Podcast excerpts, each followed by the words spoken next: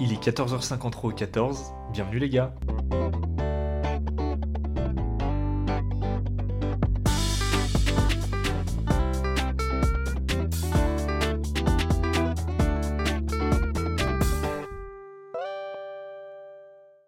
J'adorais pouvoir vous dire merci beaucoup pour vos retours, vous avez été incroyable, j'ai reçu une centaine de milliers de messages. Alors la vérité c'est que c'est pas le cas, non pas évidemment que je me suis pris des tomates sur la place publique, ça ça aurait été dommage, mais j'enregistre cet épisode trois jours après le premier enregistrement. Pour vous, c'est évidemment ces épisodes se suivent, mais pour moi il s'est passé trois jours, trois jours où j'ai pu faire le montage du premier. Et donc du coup aujourd'hui, on se retrouve pour le premier vrai épisode du podcast. Comme vous avez pu le voir évidemment dans le titre, ce podcast s'appelle Mes fables de La Fontaine. Alors déjà pourquoi mes fêtes de La Fontaine? Non pas que je me prenne pour un poète, hein, absolument pas, mais j'aime beaucoup les, les métaphores. Et je pense que tous les podcasts seront un peu des métaphores. Je trouve ça beaucoup plus drôle. Et c'est un peu de ça que va évidemment parler le podcast aujourd'hui. Un peu des fables, de mes fables. Et justement, je vais prendre moi ma définition d'une fable. Attention, je suis pas le dictionnaire Larousse, mais je vois un peu les fables comme, euh, comme des histoires. Une histoire qui, qui met en scène un protagoniste, deux protagonistes ou trois protagonistes. Bon, dans les fables de La Fontaine, généralement, ce sont des animaux. Malgré le fait que je sois pas un animal, je trouve que ça s'applique au podcast d'aujourd'hui. Mais il y a cette idée justement que d'une histoire, d'une expérience de vie ou un peu de ben, d'un récit justement, on découle une morale, on découle un peu euh, ce qu'on en a retiré. Et c'est exactement ce que je veux dire aujourd'hui, car euh, comme toute personne évidemment, bah, j'ai vécu certaines choses, il y a mes expériences de vie font justement que, je sais pas, au fur et à mesure où là je grandis, je rappelle à chaque fois mon grand âge, hein, je vais avoir 22 ans, bah il y a certaines phrases qui sont un peu comme euh, un peu comme mes devises, un peu des ouais des mantras, des mottos comme disent les, euh, les anglais, ces phrases un peu qui ces phrases vraiment qui donnent vachement de sens à ce que je fais, qui me sont assez importants et qui sont un peu ouais des des caps que je suis, des trajectoires que je suis. Et sans plus tarder, on va commencer par la première fable, on dirait vraiment un top euh, Watch Mojo des meilleurs films d'horreur. La première de ces fable justement s'appelle Trouve un point dans l'horizon qui sourit. C'est drôle car cette phrase ne vient pas de moi, c'est vraiment une euh, phrase que ma grand-mère, celle qui me reste, euh, m'avait dit au téléphone. Je le vois un petit peu comme, euh, comme un signe. D'ailleurs, en parlant de signe, quelque chose que j'avais pas dit lors du premier podcast, je sais pas s'il faut croire aux signes, je sais pas si j'y crois réellement, mais le jour où j'ai enregistré donc le premier podcast de Bienvenue 14, donc Bienvenue au 14 le podcast. J'avais rendez-vous avec ma pote justement, celle qui fait un podcast, car bon j'ai eu des soucis de matos. Euh, mon matos n'est jamais arrivé, je me le suis volé. Bon, histoire un peu euh, relou. J'étais dans son hall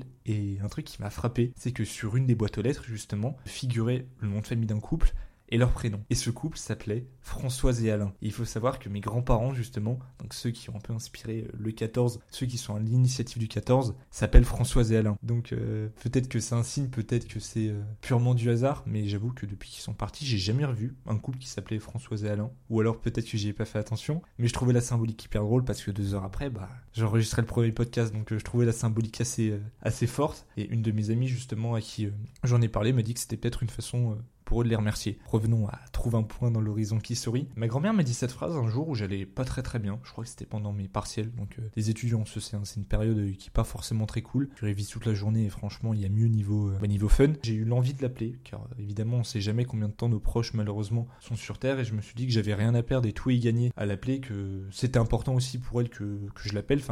J'avais envie de l'appeler quoi. Et ma grand-mère qui est d'habitude peu loquace, les appels durent 3 euh, minutes environ. L'appel a duré 25 minutes. Et on parlait, euh, je me rappelle, de santé mentale, on parlait un peu du rapport au bonheur, à tout un tas de choses. En plus, ma grand-mère est une personne euh, vraiment d'un grand âge. Elle a 96 ans, donc quand même un âge de star. C'était l'âge de la reine Elisabeth II. Donc elle a une certaine sagesse dans ses mots. Et là, elle me sort cette phrase trouve un point dans l'horizon qui sourit. Cette phrase m'a immédiatement énormément parlé et je trouvais ça drôle que qu'elle sorte cette phrase. Alors évidemment, comme l'a dit, je me suis pas dit bingo, je vais en faire un podcast. J'avais même pas l'idée du podcast à cette époque, mais je trouve que cette phrase est extrêmement parlante et cette fable là, en l'occurrence, euh, je trouve qu'elle est, elle donne énormément d'espoir. Trouve un point dans l'horizon qui sourit. Moi, ça me fait un peu penser à une forme de, comme un brouillard, un peu comme un câble justement dans ces moments où parfois il y a énormément de choses qui ne vont pas, où on peut avoir parfois l'impression que tout s'effondre, que qu'on traverse vraiment une période compliquée. Bah trouver un point dans l'horizon Qui sourit, c'est parmi le brouillard trouver cette étoile justement et ne alors j'ai envie de dire ne jamais rien lâcher et de toujours se, raccrocher au réel, je pense se raccrocher à des moments de bonheur, à du concret, quelque chose qui nous rend heureux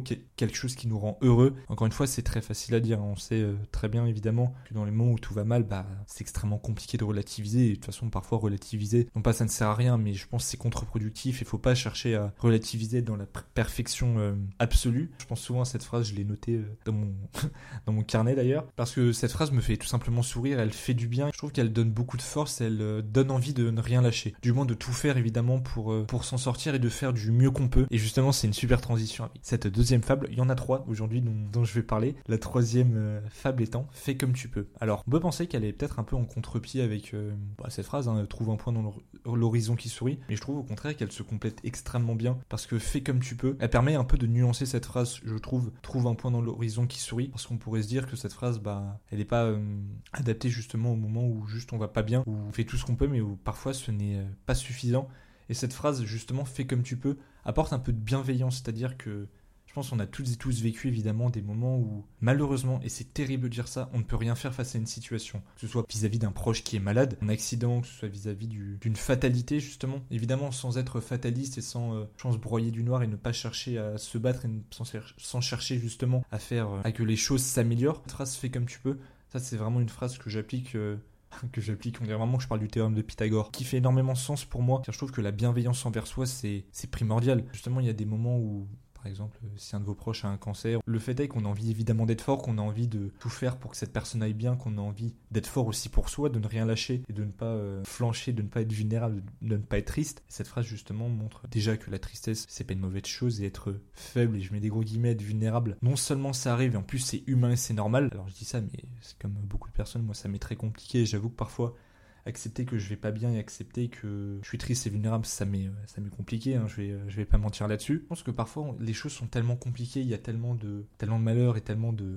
tellement de choses de merde qui se passent que je crois la dernière chose qu'on a à faire, c'est franchement se flageller et se blâmer de pas être bien, se blâmer de pas être aussi fort qu'on devrait l'être, parce que bah, on n'est pas des robots, on n'est pas des machines à perfection. Le plus important, c'est la volonté, parfois au-delà de la, de la performance. Et justement, cette phrase fait comme tu peux permet aussi de se laisser le temps. Ce que j'ai pu remarquer autour de moi, ou que ce soit euh, vis-à-vis euh, vis-à-vis de moi, c'est que parfois justement on veut tout faire dans la précipitation, on veut tout faire le plus vite, on veut aller euh, un peu contre le temps, on va aller plus vite que le temps. Et cette phrase, hein, c'est un peu euh, comme ça que, que je l'interprète, permet aussi de se laisser le temps. Parfois on peut pas tout faire en même temps, de se laisser le temps aussi, que les choses s'apaisent et se laisser le temps, laisser le temps au temps, justement, bah laisser chaque chose en son temps et du temps pour chaque chose. Ça c'est un peu aussi une de mes une de mes fables. Mais encore une fois, oui, cette phrase je trouve inspire à la bienveillance et justement aussi parfois se laisser respirer ne pas être trop dur avec soi-même. Pense qu'on a toutes et tous tendance à être extrêmement dur avec nous-mêmes, moi y compris, et un peu de bienveillance, putain, ça fait du bien quoi. Et j'avais parlé avec un de mes amis justement de cette phrase euh, fais comme tu peux, je sais qu'il était pas trop d'accord avec ça,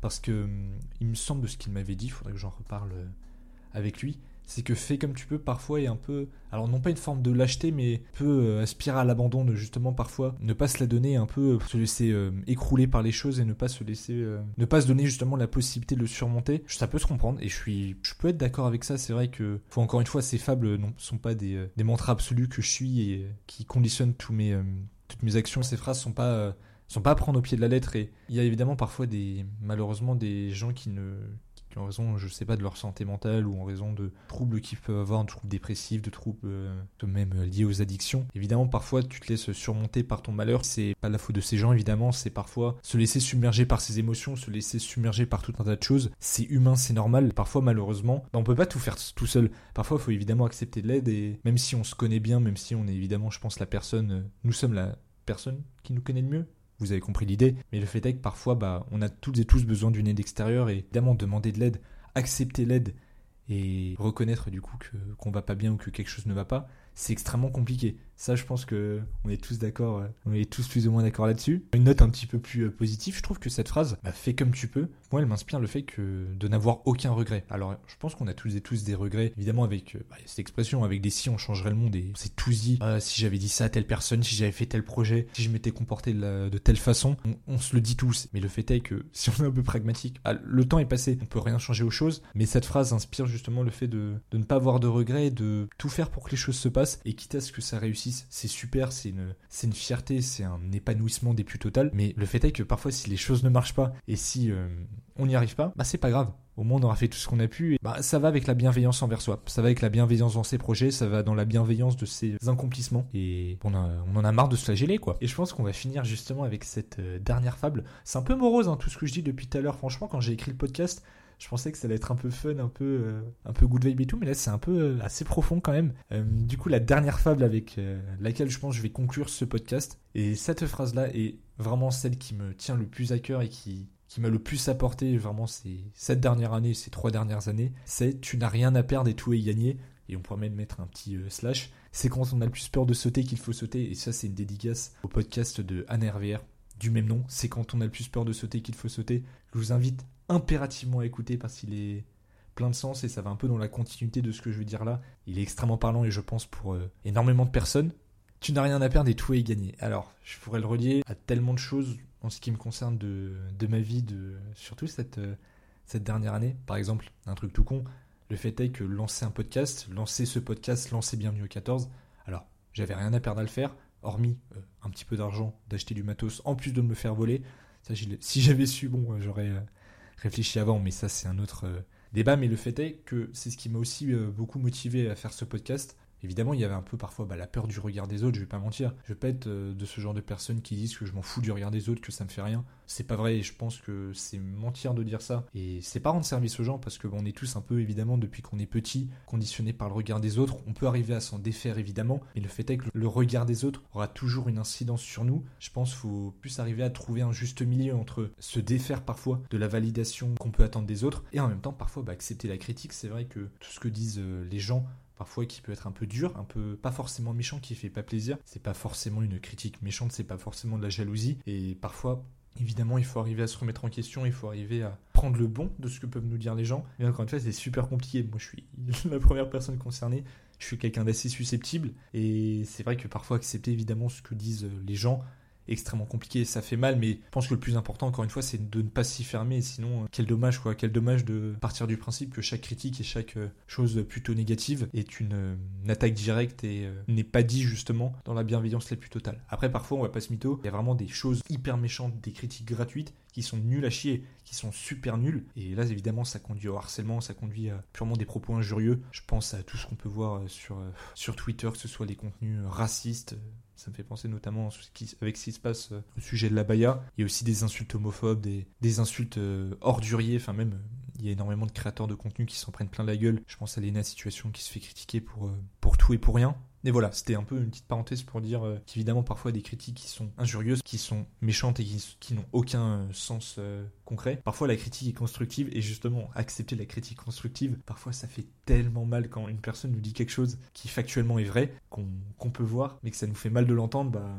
ça, c'est un travail à faire sur soi, mais putain, qu'est-ce que c'est compliqué. Mais bon, revenons-en à nous, à nos moutons, enfin à nos fables précisément. Donc, tu n'as rien à faire, des tout est gagné comme je vous disais, moi, c'est quelque chose qui m'a inspiré un peu, euh, inspiré ce podcast. C'est que je me suis dit, mais je crois que j'ai foncièrement envie de faire ce podcast. Je crois en ce podcast et je crois aux raisons qui me donnent euh, envie de l'enregistrer. Au final, je n'ai rien à perdre dans tout ça. Si j'y crois, bah, j'ai tout y gagné. Non pas euh, dans un but évidemment financier, dans un but de célébrité, dans un but de péter le score au niveau des stats, mais j'ai tellement y gagné de partager, d'échanger et de m'investir dans ce projet qu'au final, bah oui, je vais le faire. Cette phrase peut s'appliquer parfois au choix qu'on peut faire évidemment dans notre vie. Le choix de parler, fait de parler, la parole est libératrice et parfois le silence est le pire des poisons, ça je pense on a, pu toutes et tous euh, le constater. Parfois l'omerta qu'on a vis-à-vis de soi, l'omerta qu'on a vis-à-vis de tout un tas de sujets, le fait est que quand la parole se libère, ça a des conséquences euh, évidemment pour soi qui sont extrêmement bénéfiques. Là je pense euh, évidemment parfois à ce qui s'est passé avec MeToo, le fait que ces femmes aient parlé, c'est une preuve de courage et une preuve de, risque aussi immense. Et donc, euh, ces femmes sont d'un, sont d'un courage incroyable et on peut que saluer ça. Après, évidemment, il y avait euh, là, tu n'as rien à perdre et tout est gagné. Ça pique pas forcément à ça parce que ces femmes, évidemment, avaient énormément à perdre, euh, que ce soit dans l'industrie du cinéma, que ce soit dans toutes les industries malheureusement, les menaces pesaient énormément sur elles. il y a des femmes qui ça a brisé la carrière justement. justement, c'est ce que je veux dire par là. La parole est libératrice et fait extrêmement de bien et surtout pour soi au final, et parfois pour faire avancer euh, tout un tas de, combats justement. Il y a une métaphore que, j'aime bien. Vraiment, j'ai l'impression que je fais que des métaphores, je suis vraiment un pro de français, c'est terrible. D'ailleurs, j'ai voulu être prof de français à un moment. Bref, là je vais trop loin. Mais je vois un peu parfois cette phrase comme un train, comme s'il y avait le train 1, on va dire, euh, c'est un Paris, euh, Paris Clermont-Ferrand. Bah, c'est un peu le trajet habituel. C'est ce dont on a l'habitude de parler, ce dont parfois quand on se renferme dans le silence, on se renferme dans le mensonge parce qu'on n'a pas le choix, parce que bah, notre vie fait que des traumatismes qu'on a vécu font qu'on on n'a pas le choix pour soi. On choisit la facilité. Je mets des gros guillemets avec euh, cette phrase. Je dis la facilité dans la facilité de ce qu'on connaît parce que parler serait trop dur. Bah, c'est un peu ça le train. C'est l'habitude et une habitude qui n'est pas bonne pour nous mais dont on ne peut pas se défaire. Et le train 2, bah, c'est un peu comme. Euh, allez, tu te dis, bah, tu sais quoi, je vais pas faire un Paris-Clermont-Ferrand pour une fois. Je vais changer de destination de vacances, je vais faire un Paris-Bordeaux. La métaphore, je sais pas si elle est claquée au sol ou si euh, elle vous parle. Mais tout ça pour dire que prendre ce train 2, Parfois, c'est sortir de sa zone de confort, prendre le, non pas le risque de parler, mais s'ouvrir et justement choisir ce chemin de, un peu de l'inconnu, ce chemin qui nous effraie, mais qui au final pour quelque chose de mieux.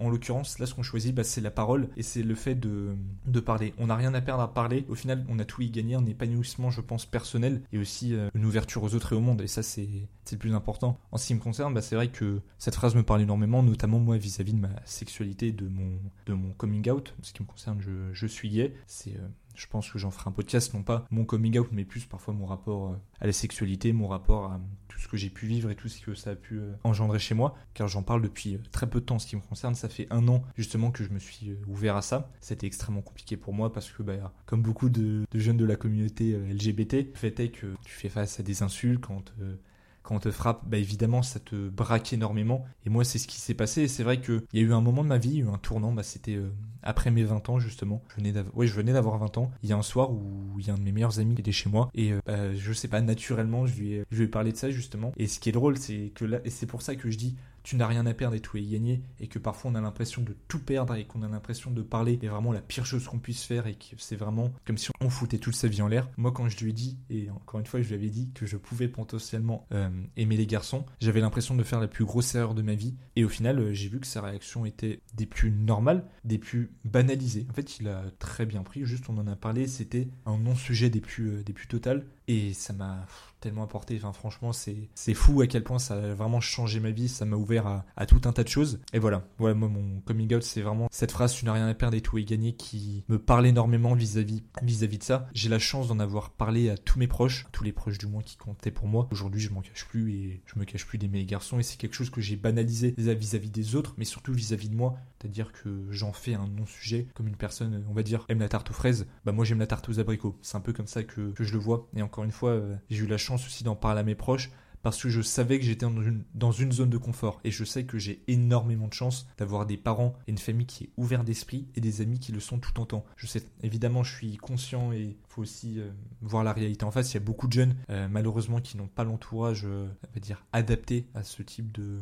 de confession vis-à-vis de sa sexualité. L'homophobie, c'est encore quelque chose de très réel, trop réel, auquel on est tous et tous confrontés je suis conscient que j'ai énormément de chance. Et moi, je savais, en vrai, je savais au fond de moi, et c'est vraiment une chance, et je me rends compte que moi, j'avais rien à perdre à parler de ma sexualité, et que j'avais tout à y gagner. Et quand je dis tout à y gagner, ce que j'avais à y gagner, justement, c'était mon épanouissement vis-à-vis de moi, et enfin m'autoriser une vie amoureuse et m'autoriser d'être heureux et ne plus me voir justement comme, euh, quelqu'un d'anormal et, ne plus vivre avec euh, cette angoisse euh, permanente d'être d'être démasqué quoi. Parfois évidemment prendre des risques, ça peut avoir des conséquences évidemment bah, des plus magiques comme sauter à l'élastique, comme parler d'un sujet qui nous fait mal, quelque chose dont on veut parler et qu'on n'arrive pas. Au final parfois les conséquences sont que plus belles et ça permet de se rencontrer soi et ça permet vraiment je trouve d'être plus à l'aise avec qui on est. Alors évidemment, encore une fois tout ce que je dis est vraiment à chaque fois dans mes podcasts que je veux vraiment rappeler, alors ça n'engage que moi, ce n'est que mon analyse, j'ai que 21 ans et c'est un peu que euh, ce que j'ai pu expérimenter moi du haut de mes, euh, de mes 21 ans. C'est important de rappeler que je n'ai pas la parole absolue et que ce que je dis